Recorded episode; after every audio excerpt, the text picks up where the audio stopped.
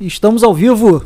Estamos aí, galera. Bem-vindos a mais uma etapa do nosso eh, podcast Vem na Roda.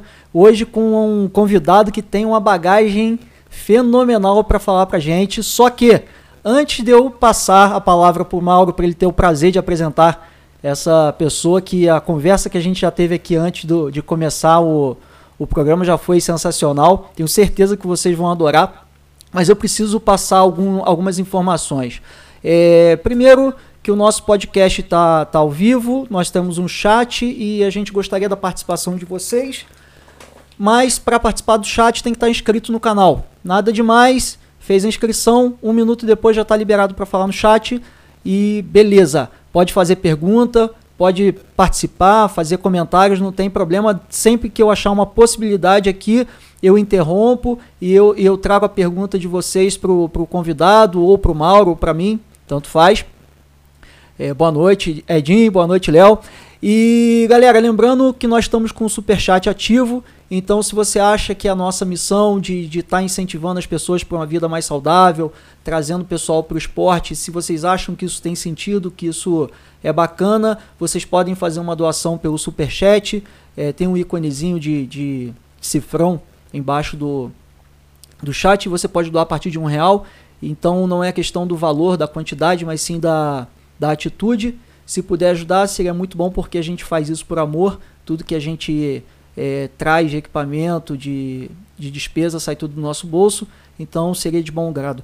É, lembrando também que o nosso, nosso podcast ele vai ficar disponível depois. Ele está ao vivo pelo YouTube, mas depois ele fica disponível no Spotify e no Apple Podcasts também. Quem é, às vezes não pode assistir ao vivo, mas quer assistir às vezes dirigindo e tal né? Não dá para ver o vídeo dirigindo o carro, mas você pode ouvir o nosso podcast e eu espero que vocês gostem. E é isso que eu tinha para falar. Então tá bom, vamos lá, né, Mineiro? É, vamos, boa vamos. noite, cara. Vai, é, hoje um grande prazer estar aqui com um grande parceiro. É, posso dizer que essa pessoa que está aqui foi uma das primeiras pessoas que eu pensei em convidar aqui para poder conversar com a gente. O assunto é bem interessante. A gente vai falar hoje aqui sobre cicloviagem, cicloturismo, né? E, mas muito focado também na, nas aventuras do nosso amigo Marcelo Mochileiro, o Marcelo Medeiros. Né? Ele está aqui com a gente. É, Marcelo, um grande prazer estar com você aqui. Obrigado pelo convite. Eu acho que a gente tem grandes histórias aqui para a gente poder contar, para poder incentivar, é, é, é, é, suprir um pouco essa curiosidade das pessoas em relação ao caminho da fé e ao caminho de Santiago de Compostela, que a gente vai abordar aqui hoje. Bem-vindo, se apresente aí pra gente. Bom, obrigado Mauro, obrigado Mineiro.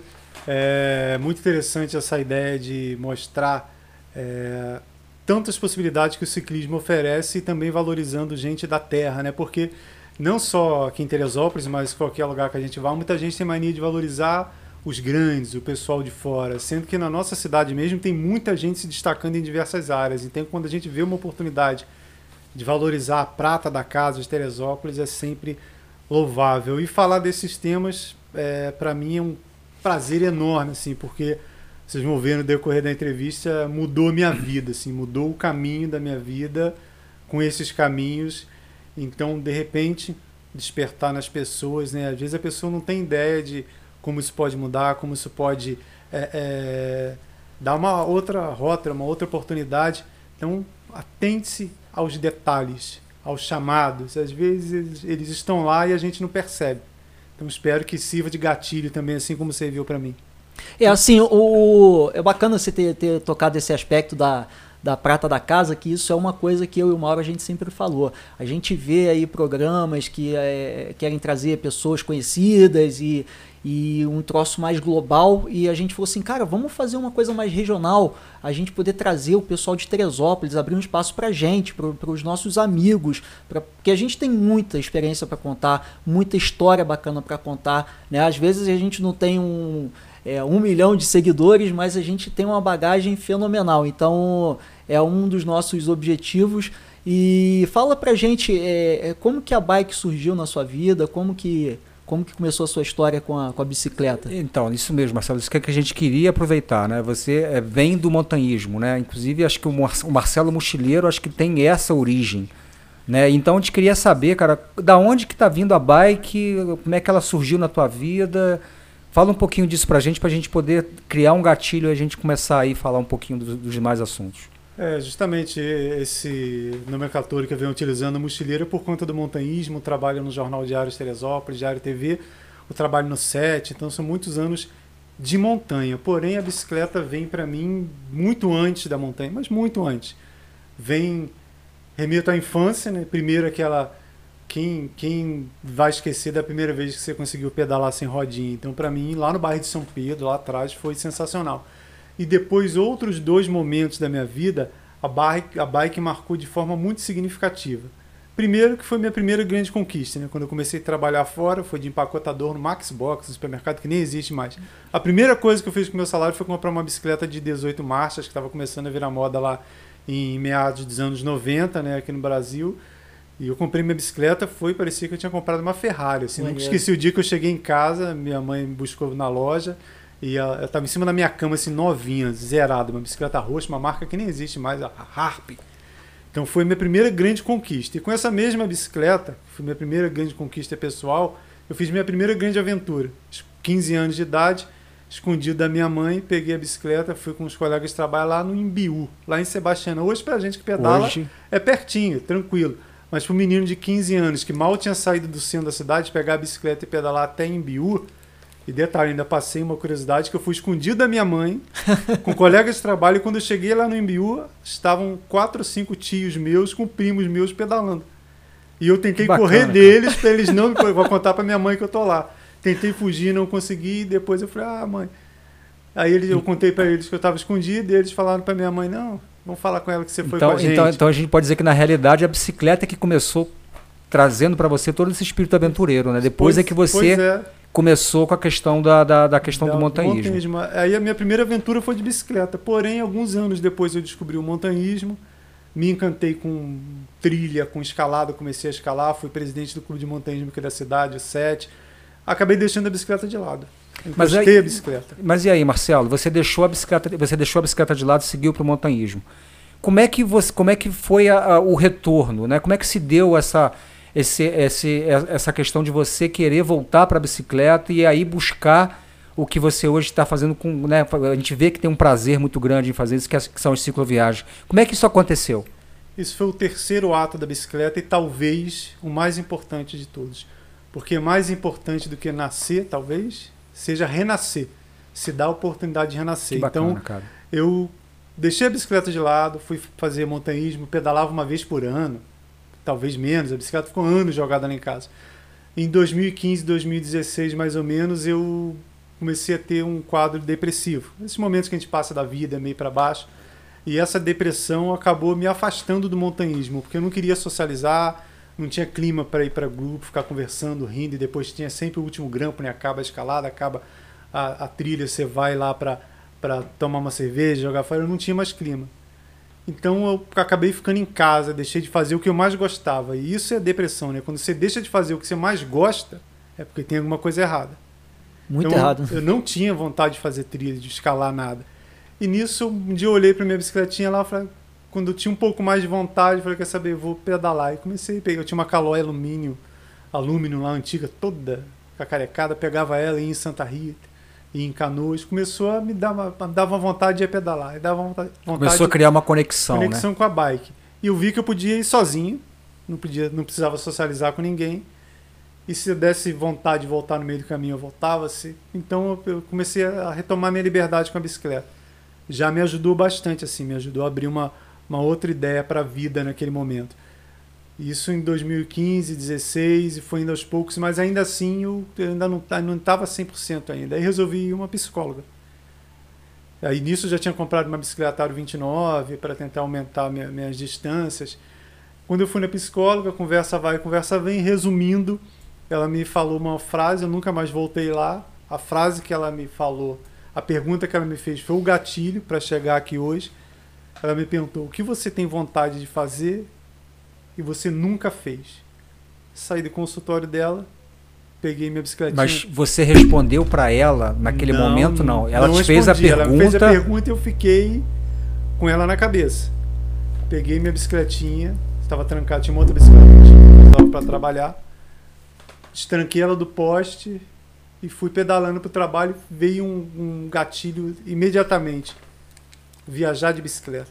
Desde moleque, aí me lembrou minha primeira aventura, meu ato de liberdade lá atrás, e eu já tinha é, ouvido algumas pessoas, lido de algum, algumas histórias de gente aqui da cidade mesmo que havia feito viagem de bicicleta. Eu sempre achei aquilo sensacional, eu nunca tinha tido coragem. E quando eu saí de lá, eu falei, cara, viajar de bicicleta. É isso que eu vou fazer, é isso que eu quero fazer.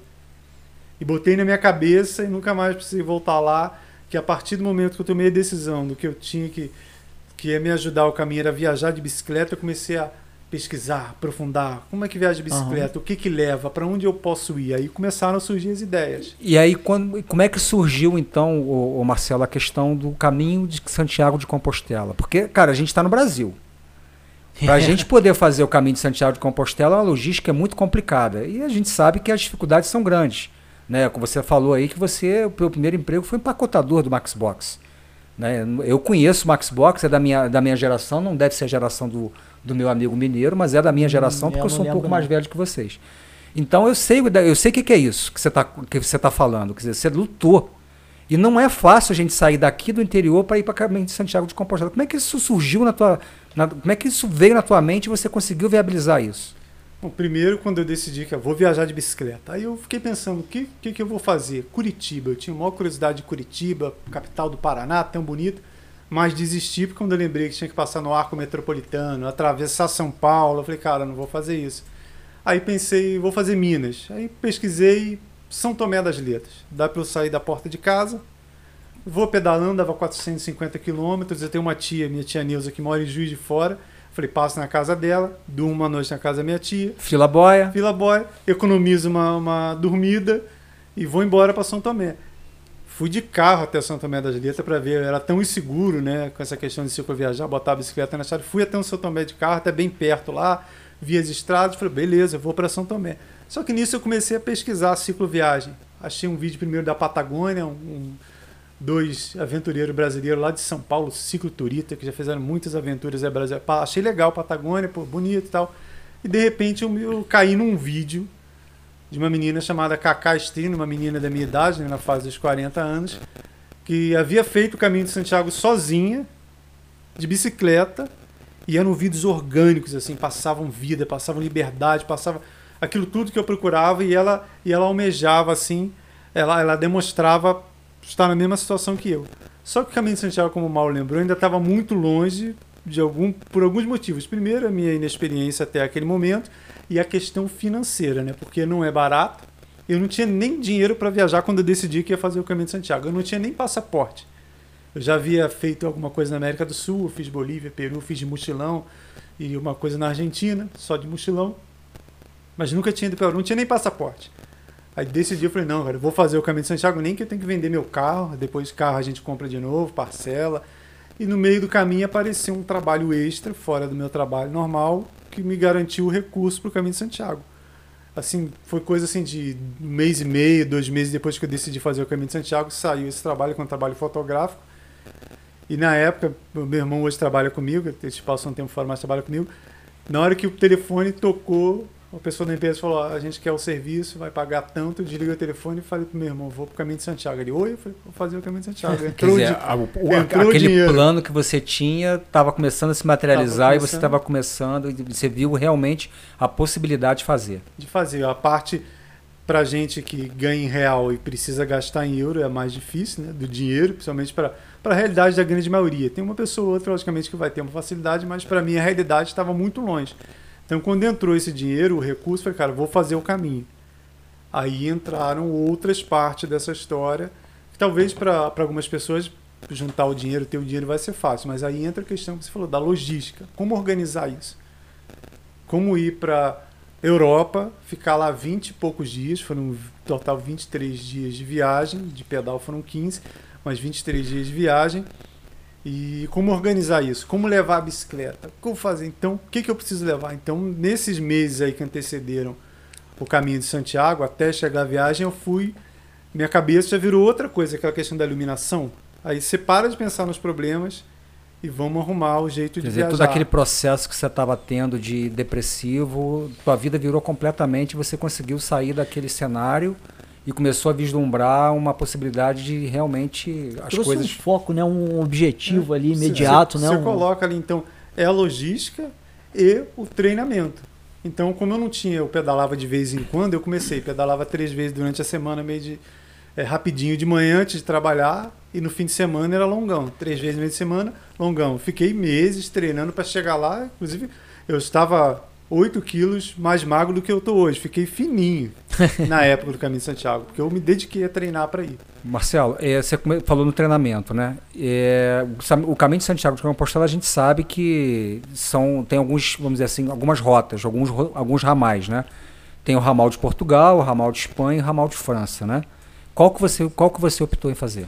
Eu decidi fazer o caminho francês, porque o Caminho de Santiago ele surgiu lá atrás como uma rota religiosa de devoção ao apóstolo Tiago Maior, e essas rotas iniciais religiosas que permitiram a criação desses acessos. Então, o primeiro foi chamado, é o chamado caminho primitivo, que tem aproximadamente 100, 100 e poucos quilômetros até Santiago, e depois, mas o caminho francês, que é um caminho que começa no sul da França, em Saint-Jean-Pied-de-Port, e vai até Santiago, na Espanha, até lá na Galícia, acabou sendo mais frequentado, porque começou a vir muita gente da França e praticamente todas as rotas que vêm da França, de quem vem da Itália e afins, vai acabar caindo nessa rota do caminho francês. Então acabou sendo a mais massificada. Inclusive é patrimônio cultural da humanidade, em 1992, o caminho francês são 10, mais de 10 caminhos. Quer dizer, aí. apesar de não ser o primitivo, o é o mais é, tradicional. Apesar de não ser o principal, é o mais tradicional. Então, quando eu decidi, eu falei, cara, eu quero fazer o mais tradicional, o que é lá reconhecido como patrimônio cultural da humanidade. Então, decidi fazer o caminho francês. Saint-Jean-Pied-de-Port, sul da França. E, sul da França, isso que eu ia te perguntar. Isso sem falar francês. Como é que você é? Hoje em dia tem o Google Tradutor, né? É, você chega na traduz, mostra lá o celular e se vira. E inglês lá não, não adianta muito, não, e, né? E, e, curiosamente, nem espanhol, apesar de ficar bem perto da fronteira da Espanha, você tenta falar no portunhol, no espanhol, é francês mesmo. E qual a quilometragem desse, dessa rota, desse ramal? O caminho francês, aproximadamente 800 quilômetros. Tem gente que arredonda para baixo, 800, mas na, na minha marcação lá na, do meu odômetro, ela marcou 830. É muito. sul da França até Santiago de Compostela. Só que eu ainda fui um pouquinho além eu fiz de Saint-Jean-Pied-de-Port, no sul da França, até Santiago de Compostela, 830 quilômetros. Depois eu fui até Finisterra, que é, passa depois de Santiago de Compostela e tem uma ligação com um caminho que se chama Finisterra, porque era conhecido na, na época da Idade Média como fim da Terra, fim do mundo. Porque você chega num ponto, num farol, que você olha e você só vê o mar, o Atlântico Norte. Não se vê mais nada. Então, para eles, é na Idade Média, caminho, né? é o fim da Terra, é o fim do mundo, Finisterra. E Finisterra tem uma ligação com o caminho, um dos símbolos do caminho de Santiago é a concha de Vieira, e conta uma das histórias da concha de Vieira, que lá atrás, antes, que o caminho hoje a gente pode falar depois sobre credencial, como carimbar, etc, mas hoje você tem como comprovar que você fez o caminho de Santiago. Lá atrás, as pessoas faziam o caminho até Santiago e depois caminhavam mais quatro dias até Finisterra para pegar uma concha do mar e quando voltar para casa está aqui, ó, eu estive realmente lá na região de Santiago. E também Santiago era pescador, né? Do lado, e em relação à dificuldade, o, o Marcelo, é, de, de altimetria, de percurso, como é que. Fala um pouquinho pra gente disso, dessa, desse aspecto. O, o caminho de Santiago, a primeira etapa. Bom, eu dividi o caminho até Santiago de Compostela em 14 etapas. Poderia ter feito em 13, mas a gente vai ver no decorrer aqui que cicloviagem não é correr, cicloviagem é, é desfrutar o caminho, então poderia ter feito em 13, fiz em 14 e dividi em 14 etapas até Santiago, mais uma até Finisterra, 15 etapas. A primeira etapa, você já começa com uma grande dificuldade de cara, Mauro, de cara, uhum. porque é atravessar os Pirineus. Você começa lá em Saint-Jean-Pied-de-Port, no sul da França, aí tem que subir uma cadeia de montanhas, são 28 quilômetros e... Pirineus, né, cara? Pirineus, e aproximadamente 1.500 de altimetria, em 28 quilômetros, no primeiro dia. Então você chega ainda não está não tá naquele clima meio ansioso, você já encara 28 quilômetros com 1.500 de altimetria. E depois, no decorrer do caminho, há mais dois pontos com um pouco mais de inclinação.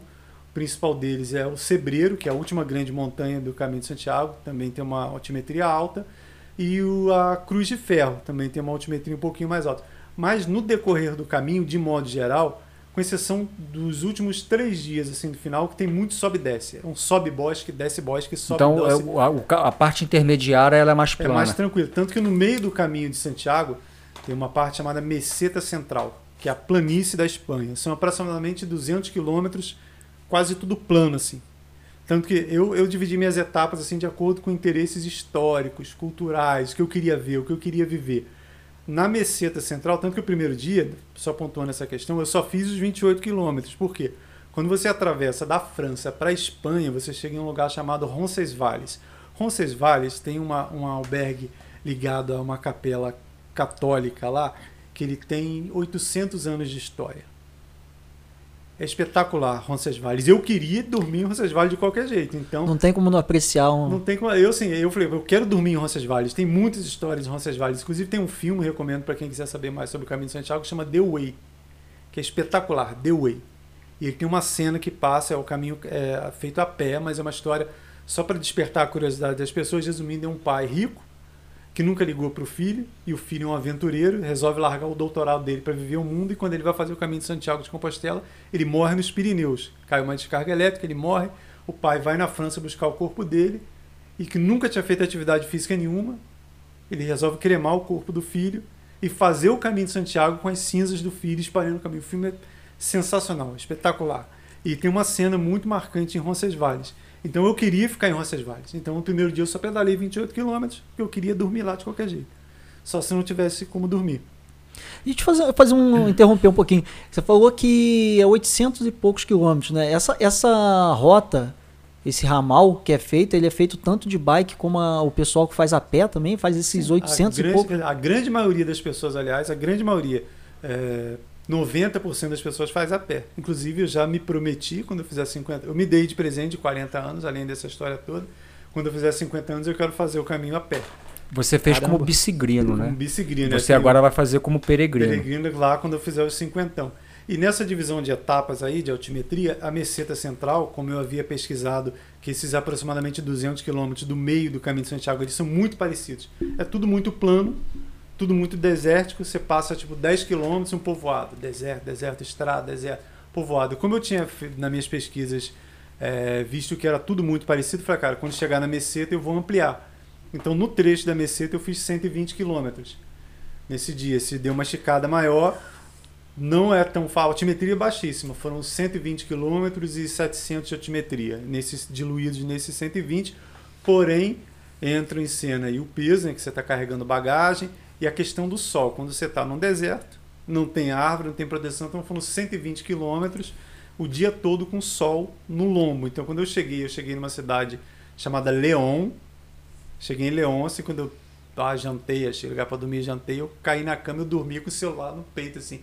Acordei 4 horas da manhã, sei com o celular, assim, que eu tava falando com o pessoal de casa, eu capotei por causa do sol, assim, tive um desgaste muito grande. Uhum. Aliás, antes que eu esqueça, só dar uma pontuada nessa questão de León, quando eu fiz esse trecho de 120 km, o sol vai desgastando. A gente que pedala sabe como o sol desgasta muito, muito, mais, muito muita muito. pessoa. Então, se fosse um dia nublado, chuvoso, eu teria feito os 120 tranquilo. Faltando aproximadamente 10 km para chegar em León, eu consegui errar o caminho.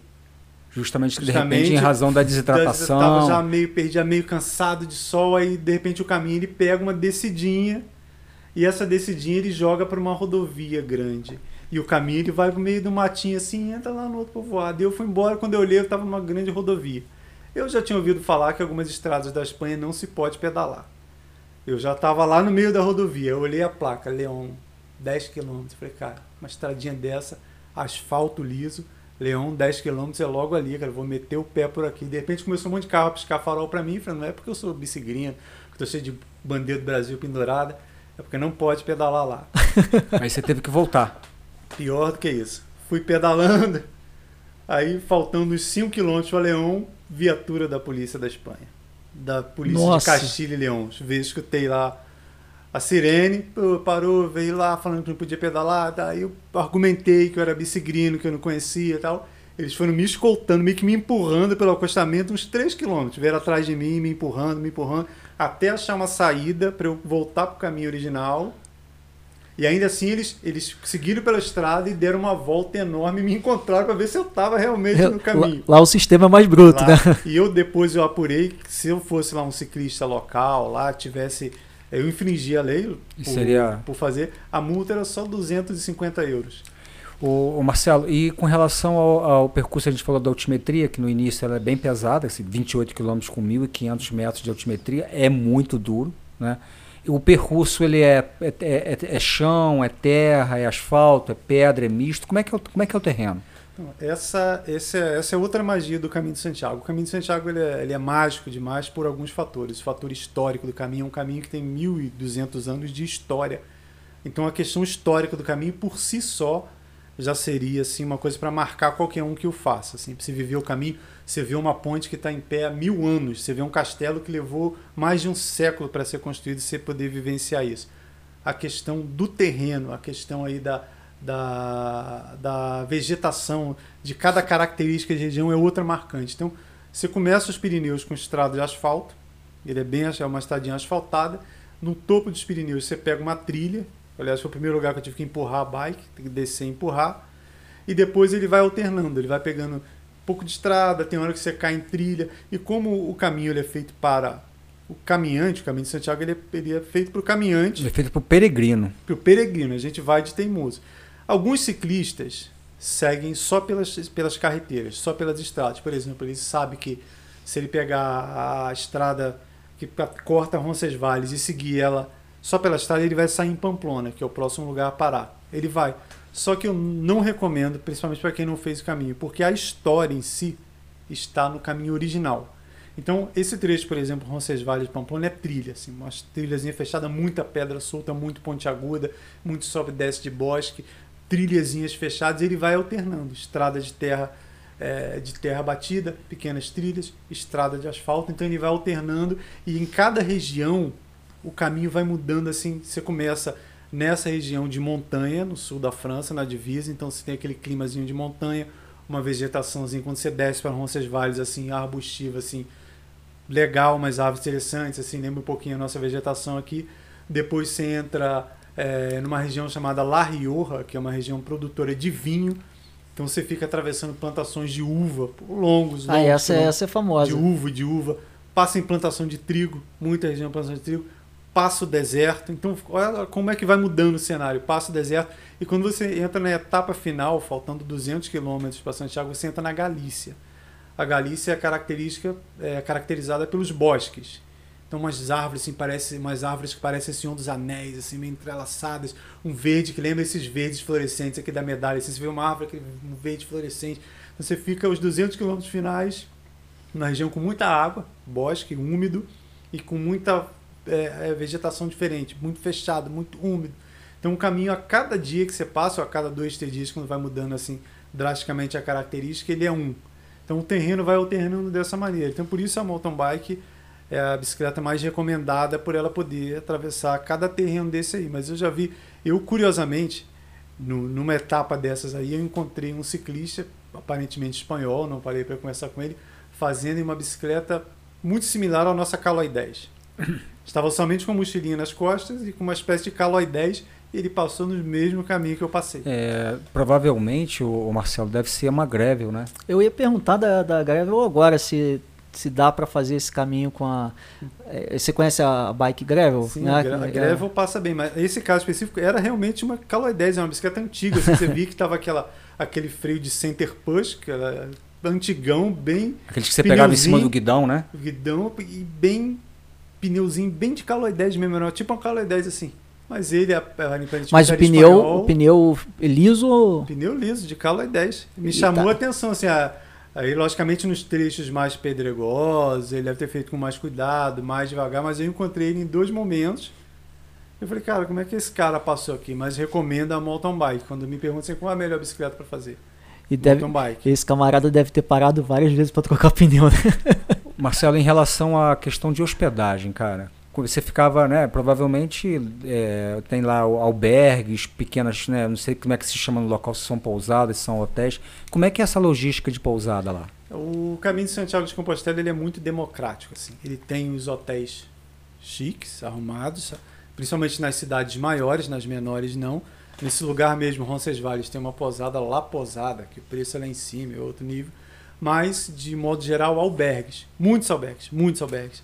Hoje há centenas, milhares de pessoas que vivem exclusivamente do Caminho de Santiago. Então, a cada 10 quilômetros, mais longe, a cada 15 quilômetros, você tem um povoado que tem albergue.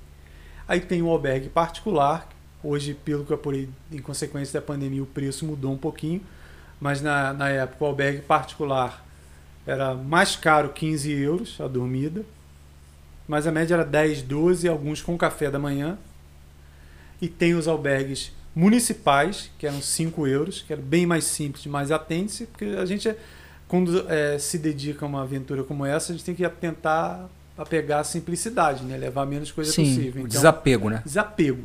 Então, é o albergue municipal, 5 euros, e os albergues paroquiais, que eram é, doação. Você doa o que você puder, e se não puder, você dorme dentro da igreja sem pagar nada. Eu só fiquei em particulares, em maior, na maior parte, e fiquei em dois municipais. Por que eu optei mais no, nos particulares?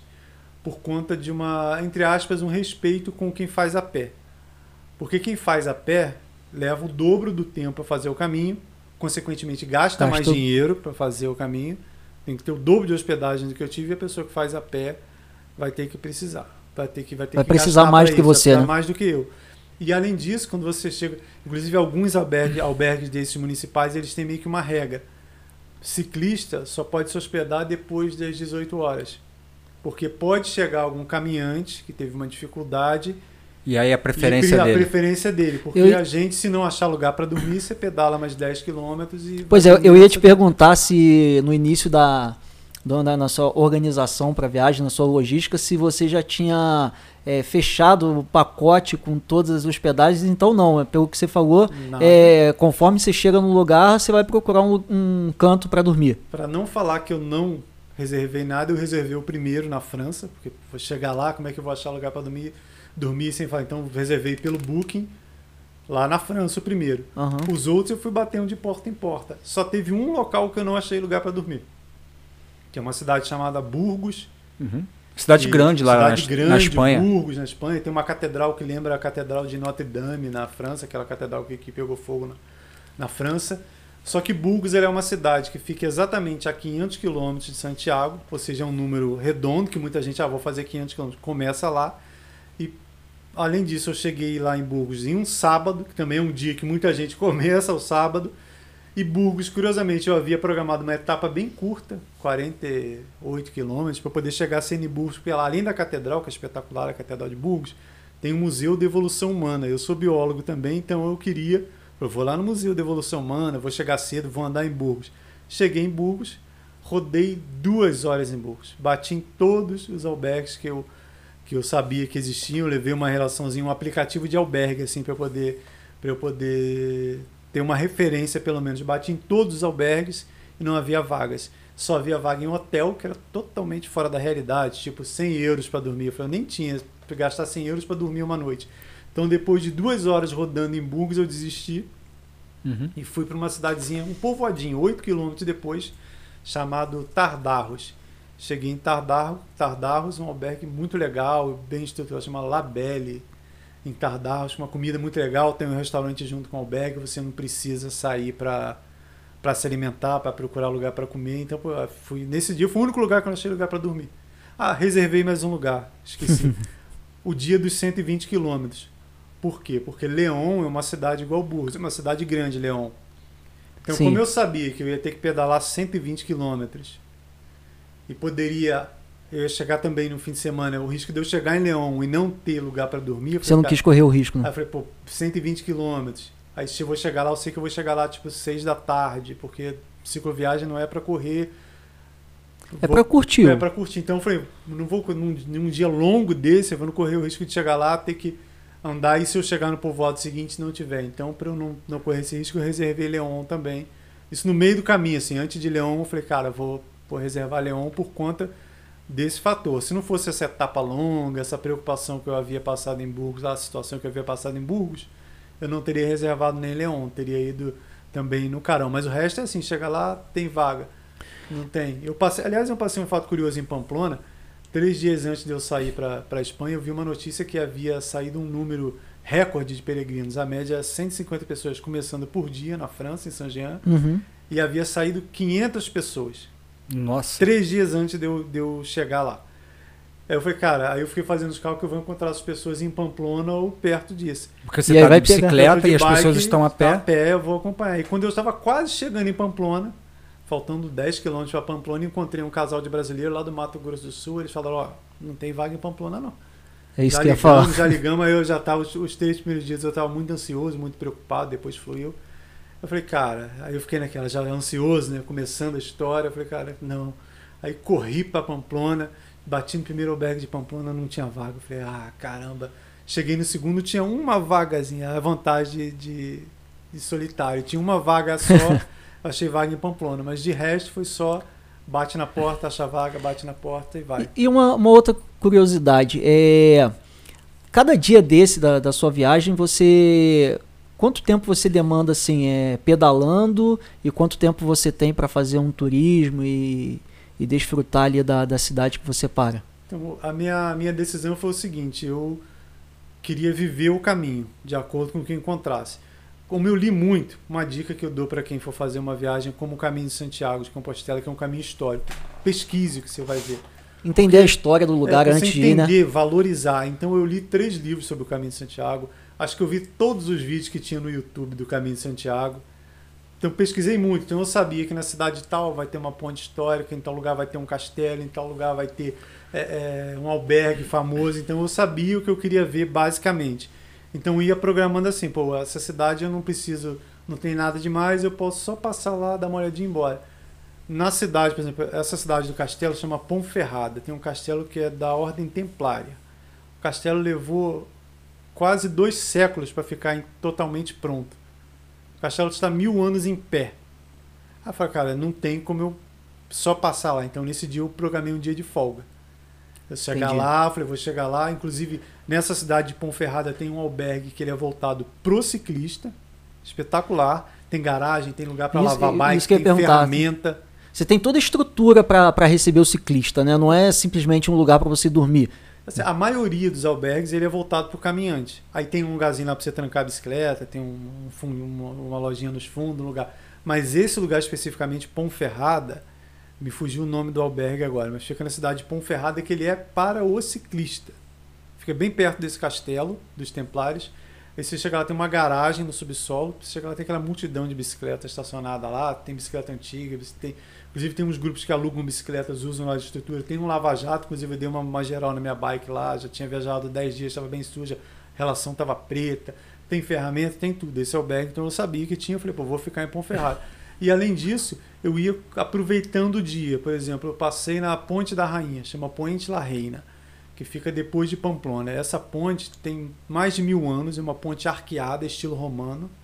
Ela faz aquela quina e os arcos no meio e ela reflete o rio, um rio de água de degelos. Então é um rio com aquela água esverdeada e a ponte se reflete naquela água calma. É um lugar espetacular.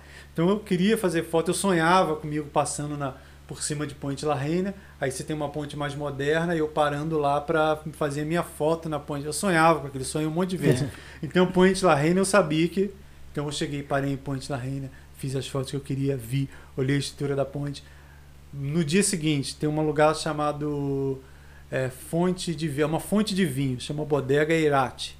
É uma fonte também que vem lá dos primórdios do Caminho de Santiago. É uma empresa produtora de vinho que na parte externa dela tem uma fonte de vinho. Nossa! De um lado tem água, do outro tem vinho. Então ali eu tinha que parar, fazer foto, beber. O Marcelo, eu tô vendo aqui, cara, é impressionante como é que brilha os seus olhos quando você está falando do caminho de Santiago de Compostela. Tá muito Verdade. claro isso, né, é. E brilha demais. Parece até que, cara, tá lá, tem, em alguns momentos eu até a impressão que eu tenho é que você tá lacrimejando de emoção. A impressão que eu tenho é essa. Não, sei se eu tô errado. Então, cara, eu tô vendo que você está falando. É, o caminho de Santiago de Compostela ele tem várias motivações. Assim como o caminho da fé, por exemplo, que a gente vai falar um pouquinho mais à frente, tem várias motivações. Tem a questão da motivação religiosa, que foi o início do caminho, do, do, caminho de Santiago de Compostela. Tem a questão do, da questão histórica, a questão de superação. Né? Tem a questão de introspecção e de conexão com o mundo, conexão com a natureza.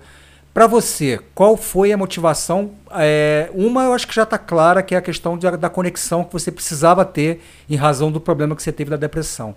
Mas fora isso, qual foi a outra, qual foi a outra motivação que você teve? Me parece que é histórica. Não sei se eu estou errado nesse meu entendimento. Eu tenho um, um, esse meu lado assim de observador, pelo fato de ser montanhista, então eu gosto muito de natureza, de meio ambiente, de observar e de, de fotografia. Eu sou um fotógrafo amador, mas que me dedico um pouquinho, gosto de fotografia de natureza.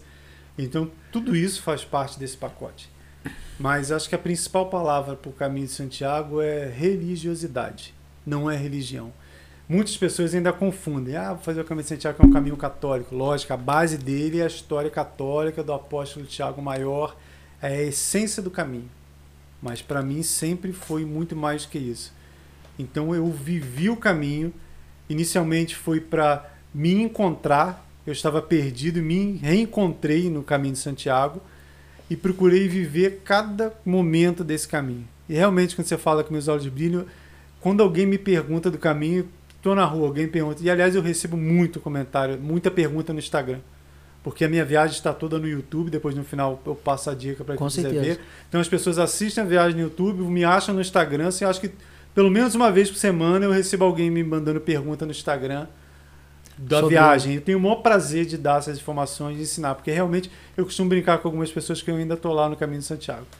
Legal. Eu ainda estou lá porque ele, como eu falei no começo, ele foi um divisor de águas na minha vida. Ele mudou minha vida e me fez olhar para o mundo e me enxergar nesse mundo, se colocar, porque às vezes as pessoas têm uma dificuldade de se encaixar em algum lugar no mundo, de outros de tentar ver um mundo maior e melhor, e o caminho me mostrou que o mundo está ali para ser vivido, para ser aproveitado e para mim foram eu eu escrevi, aliás, no final a gente pode dar a dica também, eu transformei essa minha história toda em um livro.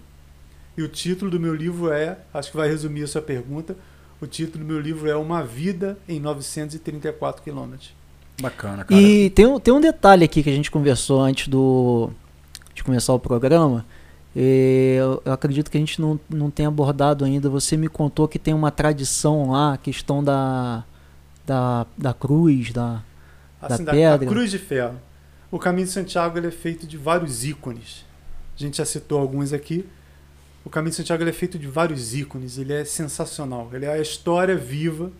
E além desses fatores, tem um castelo templário, você tem uma ponte que foi construída. Essa ponte La Reina, aliás, foi construída por uma rainha para os peregrinos especificamente, que havia uma dificuldade de atravessar, entre o Roncesvalles e tantos fatores históricos, tem um local chamado Cruz de Ferro.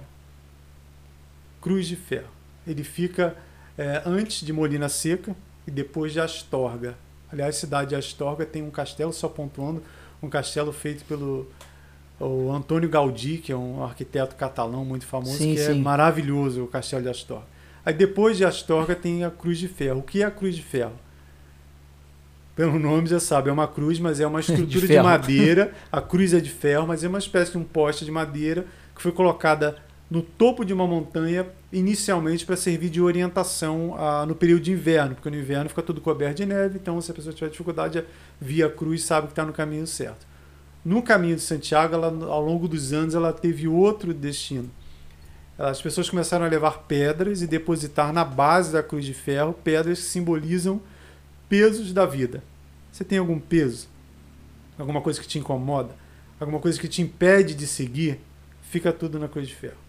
Parece um simbolismo. Tem gente que não acredita, cada um tem o direito de acreditar ou não. Com certeza. Eu até tinha, um, confesso que, um pouco de receio. Será que eu tinha um peso que me incomodava muito? Que, aliás, foi talvez o principal peso que, que me levou para o caminho de Santiago. Então eu peguei uma pedrinha de casa, um quartzo branco, estava lá no meio, no meio das minhas plantinhas. Peguei um quartzozinho branco, levei na viagem. Chegou na Cruz de Ferro, acho que foi o primeiro lugar que eu chorei no caminho. Eu chorar, chorar, eu chorei duas vezes. Então, o primeiro lugar foi a Cruz de Ferro. E quando eu depositei a minha pedra, ali depois eu joguei, eu queria me livrar daquele peso. Quem assistir depois no YouTube vai ver, eu jogo a pedra, ficou lá. Você sai da cruz de ferro. Você sentiu leve. mais leve. Foi é automático, uma hora. Aquilo vai e meio que te liberta. Aí você sai desse topo de morro, que é, é o ponto mais alto dessa região, e começa a descer em direção a um lugar chamado El Acebo. Eu fui ficando leve, leve, leve. O meu peso ficou lá, não me incomoda mais. O que me incomodava ficou na Cruz de Ferro. Então, esse simbolismo da Cruz de Ferro, assim, eu, aliás, eu, eu, encontrei um paulista, pedalei alguns dias, alguns dias com ele, só que ele era mais apressado, queria correr. E eu fiz essa etapa da Cruz de Ferro com ele. Eu falei, ô André, lá de Jundiaí, André Luiz Oliveira de Jundiaí. Eu falei, André, seguinte, cara, Cruz de Ferro, se quiser você pode descer, porque eu tenho um, um problema para resolver lá. Tem um compromisso eu lá. Tem um compromisso com a Cruz de Ferro lá. Então você, não, não. Aí ele ficou lá no cantinho, me olhando, me observando. Eu fiz lá o meu, o meu ritual me desapeguei e dali para frente aquilo me libertou assim. Mas eu acho que a gente, o, o, ser humano, ele precisa de um simbolismo, sabe? É tipo um gatilho pro cara se atentar a alguns detalhes. Mas eu acho que mais importante, é, pelo menos pelo que você falou, que, que eu pude perceber aqui, não é o momento, né? É toda a, a toda a viagem, todo o caminho que você você teve até chegar nessa cruz, né? E você e você ali sozinho, é, refletindo, e óbvio, você estava admirando tudo que estava ali, mas também refletindo é, questões da vida, né? E eu acho que isso daí você vai é, crescendo no caminho até você chegar ao, ao clímax, que seria onde quando você chegou na cruz e fez a, né, jogou a pedra lá e, e aquilo dali trouxe um, uma, um tirou um peso das suas costas, né? Bacana isso. Você pode dizer, Marcelo, que esse tenha sido o momento mais marcante do, do caminho de Santiago, nesse, é, essa questão de você tirar esse peso que você tinha, de li se libertar totalmente? Ele é, talvez seja pelo fato de ter me libertado. De ter me libertado. O caminho, de modo geral, ele, ele abriu outros rumos na minha vida, pelo fato de ter me libertado. Mas o que o Rotondo falou é, foi perfeito. É isso. Porque se eu tivesse feito o caminho de Santiago 10 anos antes 15 anos antes, ele não teria nem perto da representatividade que ele teve quando eu fiz aos 40 e com esses pesos todos. Porque às vezes as pessoas, me incluo nessas pessoas pelo fato, de, pelo que eu passei antes, tem uma, uma dificuldade de entender que a gente precisa realmente passar pra, por algumas coisas na vida para entender a importância de outras. É verdade. Eu costumo dizer que a gente precisa tanto do inverno quanto do verão. Então, se não fosse o inverno, da depressão, a escuridão da depressão, eu nunca teria chegado lá. Você não daria tanto valor à conquista, né? Exatamente. E depois o outro momento foi na chegada, assim, porque quando você chega na catedral lá que fica na Praça do Obrador, e quando você vem chegando antes, assim, tem um revezamento de músicos de gaita de folha, assim, isso é tradicional, assim, fica num corredorzinho uhum. antes da praça, e eu tinha meus sonhos, sonhei um monte de vezes, atravessar esse corredor, Aí eu ia, botei a GoPro no peito, eu ia pedalando assim. Quem assistir no YouTube vai ver essa cena. Aí depois eu vou, paro de frente para a catedral e acabou. Mas não foi assim que funcionou. Na hora que eu escutei a gaita de folha, aquilo fez. Transbordou de novo. Vai, cara, você vai, emociona. Porque você lembra, não foram só os, até Santiago 830 quilômetros. Foram toda, toda a quilometragem que eu percorri na minha vida até chegar ali. Isso aí. Até chegar é ali. Aí. Aquilo transbordou. Você fala, cara, o que, que é isso aqui? Aí eu parar de novo e o André estava comigo, com esse paulista, encontrei ele no caminho, nem tinha combinado porque eu queria chegar sozinho. É muito uma coisa minha, né? Questão de sozinho, uma experiência minha. Mas a gente foi leve, eu falei a mesma coisa, eu falei, André, quando chegar lá, me deixa, porque é, é uma coisa que eu quero viver. Então, essa, esse momento da chegada à Praça do Obradoiro, assim como é, é, é, mais, mais ou menos o que eu falo, quer dizer, assim, como cada um tem uma experiência na vida. Você pode chegar na Praça do Obradoiro e não sentir nada. Eu já vi relato de gente que chega lá e fala, pô, é isso? Beleza, acabou, é isso, porque talvez ele não tenha não tenha se conectado. se conectado com o mundo e a vida dele tenha levado ele ali de outra maneira. Agora, a grande maioria das pessoas, quando procura o caminho de Santiago, é muito mais do que aventura. É uma grande aventura, uma grande cicloviagem. Recomendo para quem me pergunta. Se um dia você tiver a oportunidade, faço o caminho de Santiago. Mas de bike, né, Marcelo? De bike, porque eu sou. Tá na bicicleta. Rapaz, 800 e poucos quilômetros a pé. 830. De bike já assusta. Mas para quem tiver a oportunidade, que eu falei, eu pretendo um dia, estou me organizando. Já a cabeça já decidiu, o resto para frente a gente vê. Quando fizer 50 anos, fazer a pé. Só que para quem faz a pé, você tem que ter uns 40 dias de férias e o dobro do dinheiro, né? Porque Com certeza. Em média 30. E o euro 32, não tá, o câmbio não tá ajudando é, tanto. No momento, no momento nem, o euro tá, tá dando uma arrebentada. Que nem, é. que nem fala o que nem fala o bro, né, o, o, uhum. o corpo que lute, né? Porque a cabeça É, com certeza, cara. É, com o corpo certeza. que lute, né? Marcelo, e aí, cara, é, você já falou pra gente do caminho de Santiago de Compostela e a gente tem aqui no Brasil o caminho da fé. Como, é. eu cheguei, como eu cheguei no caminho da fé? Então, e o caminho da fé ele foi, ele tem a inspiração no caminho de Santiago de Compostela, né? Eu, a gente, eu esqueci o nome da pessoa que é a fundadora do caminho. Almiro Rings. Almiro Rings, ele é um morador de, de Águas da Prata e ele já tinha feito o caminho da fé, se não me engano, duas ou três vezes, caminho, caminho de Santiago de Compostela duas ou três vezes. E ele sempre enxergou que aqui no Brasil a gente poderia ter um, uma rota como, como o caminho de Santiago de Compostela naquela região, porque aquela região ali você passando por dentro do interior de Minas e São Paulo, você chega à Basílica de Aparecida, né? E aí você, né, o, o, o Caminho da Fé surgiu, se não me engano, em 2005. Acho que foi alguma coisa nesse sentido. Deixa... Pode falar. Não, pode terminar aí. É, acho que foi em 2005, não tenho certeza, tá, Marcelo? Se foi 2005, 2015 se o Mineiro puder fazer uma pesquisa para a gente aí quando ele vou, vou ver, na verdade, foi... na verdade eu queria só interromper hum. para mandar um alô para a galera do chat aqui o Léo que está online, Edinho, os nossos amigos aí, Leonan, Serafim da Costa, o gringo também assistindo, prestigiando a gente. Então, mandar um abraço para eles. Desculpa interromper, mas eu acho bacana a gente, a gente fazer essa pausa para prestigiar a galera que está aqui prestigiando a gente e dizer para a galera o seguinte: agora a gente falando do Caminhos da Fé, galera, se quiser fazer pergunta, alguma que ele possa dar, o Marcelo dar alguma dica para vocês, coloca no chat. Pode ser que eu não passe a pergunta na hora para não interromper, como eu acabei interrompendo uma hora aqui, mas é, assim que tiver um, um espaço, eu, eu, faço a pergunta. Marcelo com certeza vai responder com toda boa vontade do mundo. E lembrando para vocês do super chat, se vocês acham que a nossa missão é interessante, que vale a pena, o nosso canal tá bacana, tá trazendo uma, uma ideia legal. Eu, você pode fazer uma doação e contribuir com a gente, tá? Pode ser a partir de um real, então o que importa mais é a é a intenção é estar tá colaborando com o nosso projeto. Mas, bora para frente aí, Mauro. Nada que isso, cara, isso faz parte.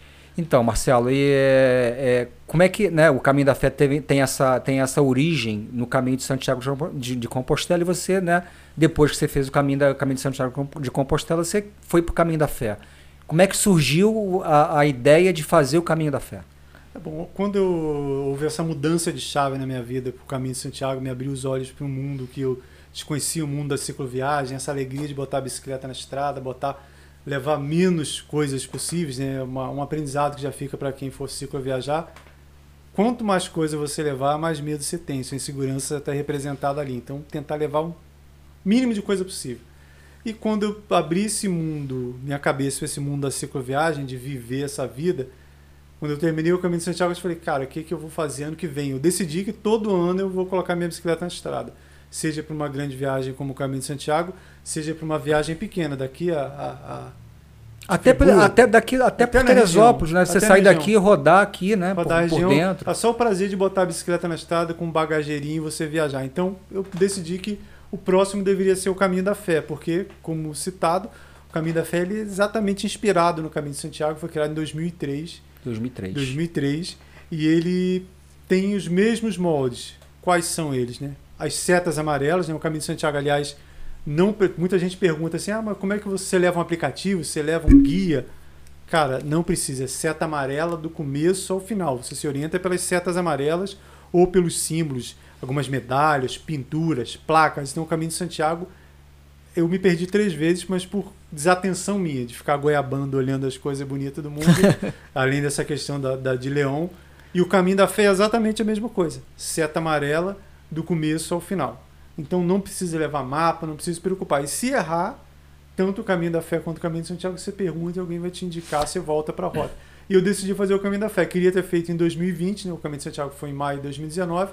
Falei, maio de 2020 é o caminho da fé, 2021 eu vejo outra coisa, mas veio a pandemia, precisamos retroceder. Em 2021 saiu o caminho da fé, e eu acabei escolhendo o ramal Franca. Exa é, né, exatamente, isso que eu ia te perguntar, né? Assim como o, o, o caminho de Santiago, o caminho da fé possui vários ramais, né? A gente tem o ramal principal, né, que é o ramal de Águas da Prata até Aparecida, que tem aproximadamente 300 quilômetros, né, e é o mais procurado. Diferente lá do de Santiago, né, que o, o original ele não é tão procurado que nem o mais tradicional, que é o de que é o caminho francês.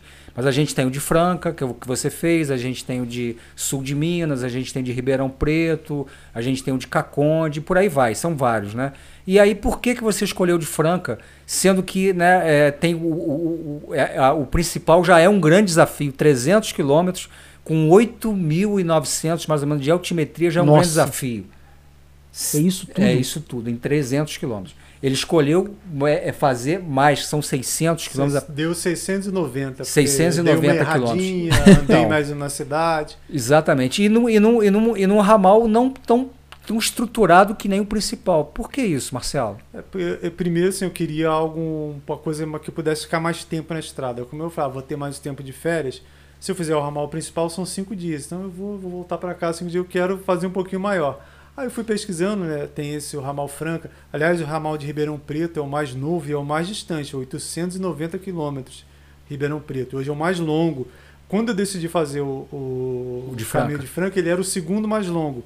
Eu esqueci, acho que é Sertãozinho, se não me engano, que era é. um outro um pouco, um pouco maior que o de Franca. Só que nas pesquisas eu vi que o de Franca era mais bonito, entre aspas. Passava no, em alguns cantos, ficava alternando São Paulo, Minas, São Paulo, Minas, em uns cantos bem bonitos eu falei, cara, eu vou fazer o de Franca, que eu vou ficar o dobro do tempo que eu ficaria aí na estrada e vou conhecer um ramal novo que pouca gente faz, vou ver como é que é ser bonito. Então decidi esse de Franca. Aí fui de ônibus daqui para, aliás, é uma aventura, né?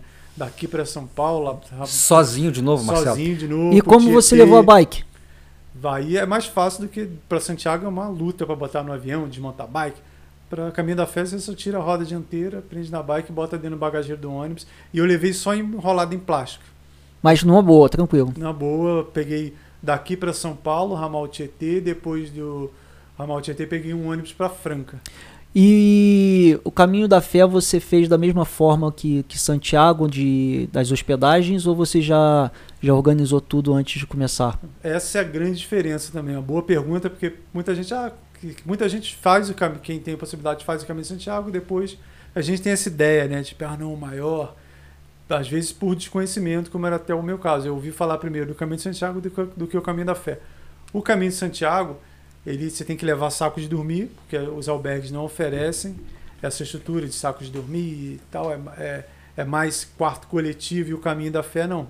É, é, mais quarto individual. Tem cobertor, tem toalha. Pequenas pousadas, pequenas pequenos pousadas, albergues, hotéis. Detalhe, um preço muito bom para o peregrino. Está na hora muito bom. Eita um preço muito bom os albergues do Caminho da Fé. Muito bom mesmo. Então eu fui, aliás, não reservei nada no Caminho da Fé também, fui batendo de porta em porta. Foi uma aventura. Felizmente eu. É, Marcelo, eu... é uma grande sorte, né, cara? Porque eu também já fiz o Caminho da Fé, fiz o ano passado também eu fui mais, vamos dizer assim, é, não sei nem qual a palavra que eu vou dizer, né, mas eu fiz em três dias só. Eu diria ousado. É, ousado e, cara, foi toda uma logística de apoio, né? Eu fiz diferente do teu, do teu, do teu objetivo, né? É, fiz com o Gustavo e fiz com o Paim. A gente teve que reservar todas as pousadas. Se a gente não tivesse reservado, a gente não tinha lugar para ficar.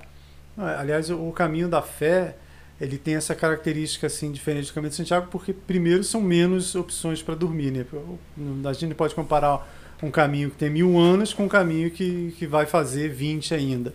Então apesar de ter melhorado muito a estrutura do Caminho da Fé muito mesmo ao longo dos anos vem melhorando não há muitas possibilidades de dormir. Então a recomendação é reservar principalmente de Águas da Prata em diante que é o ramal principal de meu caso, de Franca até Águas da Prata, também 300 e tantos quilômetros, eu fui batendo de porta em porta e como não é um ramal muito procurado, há, há muitas mais, mais chances mais de fácil, para né? dormir. E sobre o preço, eu fiquei em um hotel em Monte Santo de Minas, um hotel muito novo, bonito, para as pessoas terem uma ideia de como o preço é legal para o peregrino uhum. para o bicigrino. A dormida no hotel, quarto com ar-condicionado, chuveiro quente, um jantar muito bom. E café da manhã, 75 reais. É uma, grande, é uma grande característica, né, Marcelo? A gente que já fez o caminho da fé, é, a, a, apesar de serem é, lugares pequenos, né, tem alguns com quartos individuais, outros com quartos coletivos, uma grande característica é a acessibilidade do preço e todos eles com café da manhã e jantar. Incluído, né? É, e tem uma outra coisa, é, alguns oferecem inclusive lavanderia se você quiser lavar a roupa, ou de bicicleta, ou a pé e tudo mais. Entendeu? E você falou que lá, em, lá, no caminho de Santiago tinha que levar o saco de dormir e tal, aí ele é, traz essa... E o Mauro falou que foi um pouco diferente a, a aventura dele, que é uma aventura isso, é, a gente tem formas diferentes de se fazer um cicloturismo, né? Pelo que eu vejo, assim, existe o, o bikepacking, que, que o pessoal leva barraca e, e faz tudo sozinho, né? Ele vai acampar, ele vai, ele não vai depender de nenhum lugar é, para ele se hospedar.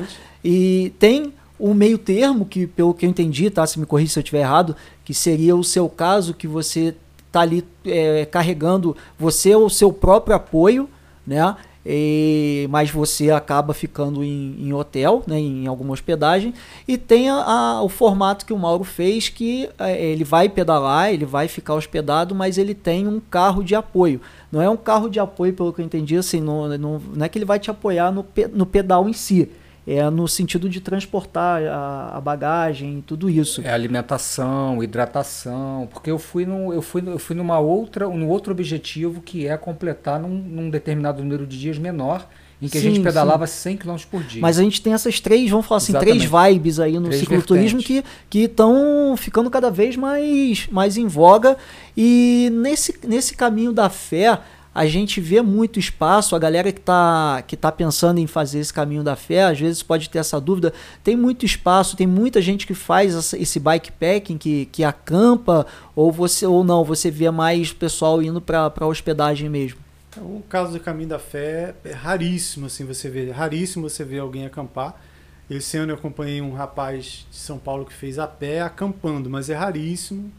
Tem gente que acampa, tem camping que tem, tem tem pousada que permite que você acampe e cobra só uma taxa para tomar banho, por exemplo, mas é muito raro. Assim, é muito No caso do Caminho da Fé especificamente, porque a estrutura dele é tão boa que, que não vale a pena. Que não vale a pena. Então nessas divisões aí. E é barato, né? Pelo e, você e é é barato para você ver. Pra você, pra você ver. Então, às vezes, a não ser que a pessoa não tenha recurso, ou seja, opção mesmo é, pessoal de levar barraca. É, às vezes é, é pela aventura, né? Nem, é nem pela pelo, aventura, mas não é. pelo dinheiro. E, e, nessa, nessa diferença, por exemplo, o jeito que o Mauro fez o Caminho da Fé e o jeito que eu fiz, são é, maneiras diferentes e tão prazerosas quanto.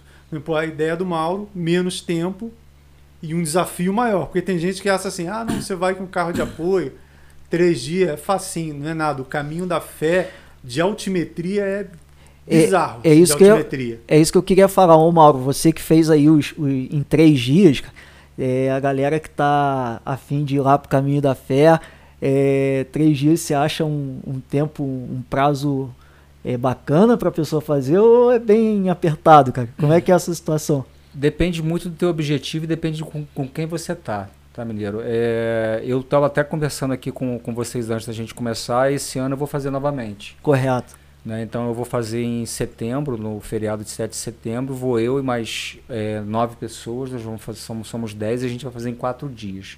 O nosso objetivo vai ser a gente curtir o caminho, né, em todos os sentidos. Cicloviagem, os locais. A gente a escolheu, local. É, a gente escolheu a, a, a, as pousadas a dedo. Então, por exemplo, a gente vai ficar na Dona Inês.